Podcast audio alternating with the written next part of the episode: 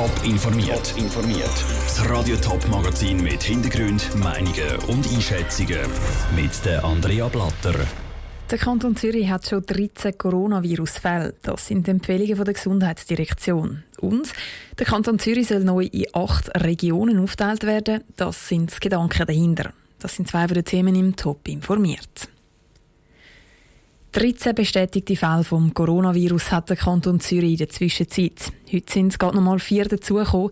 Das hat die Gesundheitsdirektion vom Kanton mitteilt. Der Kanton hat darum jetzt neue Verhaltensempfehlungen herausgegeben. Details von Vivian Sasso. Zum Beispiel sollen in Clubs möglichst vermieden werden, weil dort sehr viele Leute auf engem Raum beieinander stehen. Oder die Leute sollen, wenn möglich, nicht mehr in Altersheim oder Spitäler auf Besuch, weil gerade alte Menschen oder solche, die sowieso schon gesundheitlich angeschlagen sind, sehr anfällig sind auf das Virus. Zu den Veranstaltungen heisst es, weil Zürich der Kanton mit den meisten Einwohnern ist, können nicht jeden Einzelnen überprüft werden.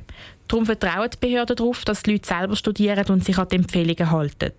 Morgen wird sich dann Zürcher Gesundheitsdirektorin Nathalie Rickli auch noch mit dem Bundesrat Alain Berset treffen, um über allfällige weitere Massnahmen zu diskutieren.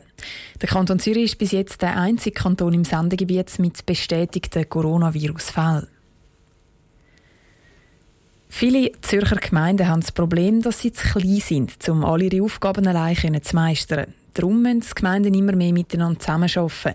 Zum Beispiel bei der Wasserversorgung, bei der Feuerwehr oder bei den Schulen. Der Verband der Gemeindepräsidenten will diese Probleme jetzt angehen und die Karte vom Kanton Zürich radikal umkrempeln. Niki Stettler, wie soll denn das Ganze aussehen? Aus den bisherigen zwölf Bezirken soll es eben neu acht Regionen geben.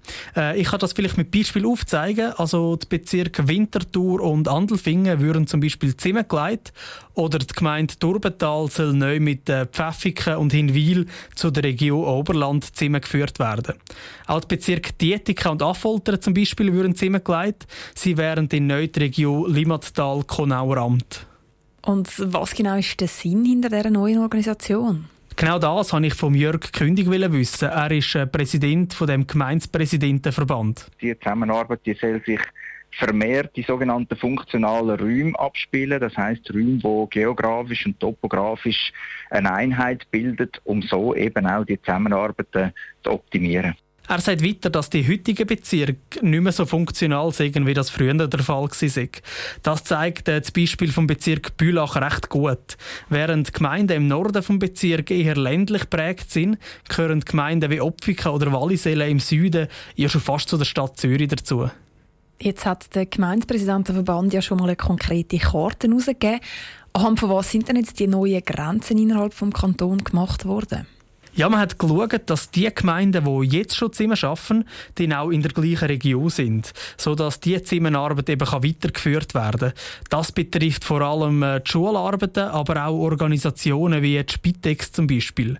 Der Gemeindepräsidentenverband redet von sogenannten funktionalen Räumen. Danke, Niki Stettler. Als nächstes können die Gemeinden die Idee jetzt einmal anschauen und ihre Meinung dazu abgeben. Die Vernehmlassung die geht noch bis am 30. Juni. Es ist auch möglich, dass die Zusammensetzung der Bezirke, wie sie jetzt einmal angedenkt ist, dann noch nochmal geändert wird.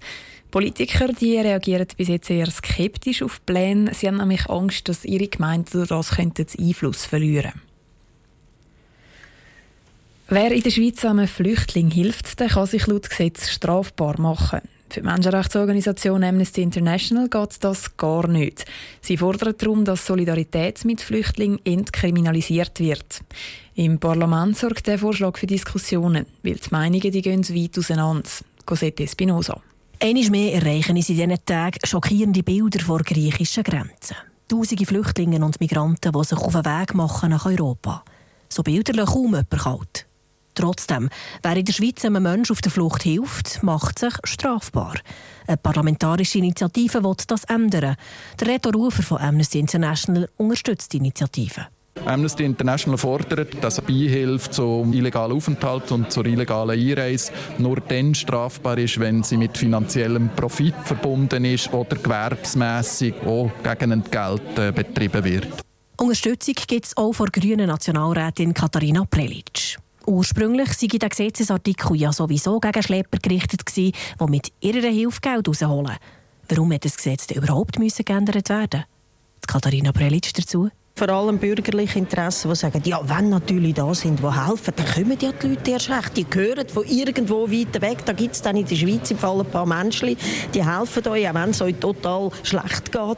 Und darum kommen. Das ist eine absurde Idee. Helfen ist das, was wir alle brauchen. Alle können wir einmal in einer Notlage sein, egal wo und wann. Das hat nichts mit einer absurden Idee zu tun, kontert der FDP-Nationalrat Kurt Fluri. Er ist mit dem jetzigen Gesetz so zufrieden. Man muss schlussendlich in jedem Fall einzeln anschauen. Wenn man das generell freigibt, dann ist das ein Freipass für das Umgehen der behördlichen Massnahmen. Und dann wird das Asylrecht zum Teil außer Kraft gesetzt. Das kann der Rechtsstaat nicht akzeptieren. Darum muss der andere Weg gehen, generell verboten. Und was Verbot bricht, soll nachher individuell beurteilt werden.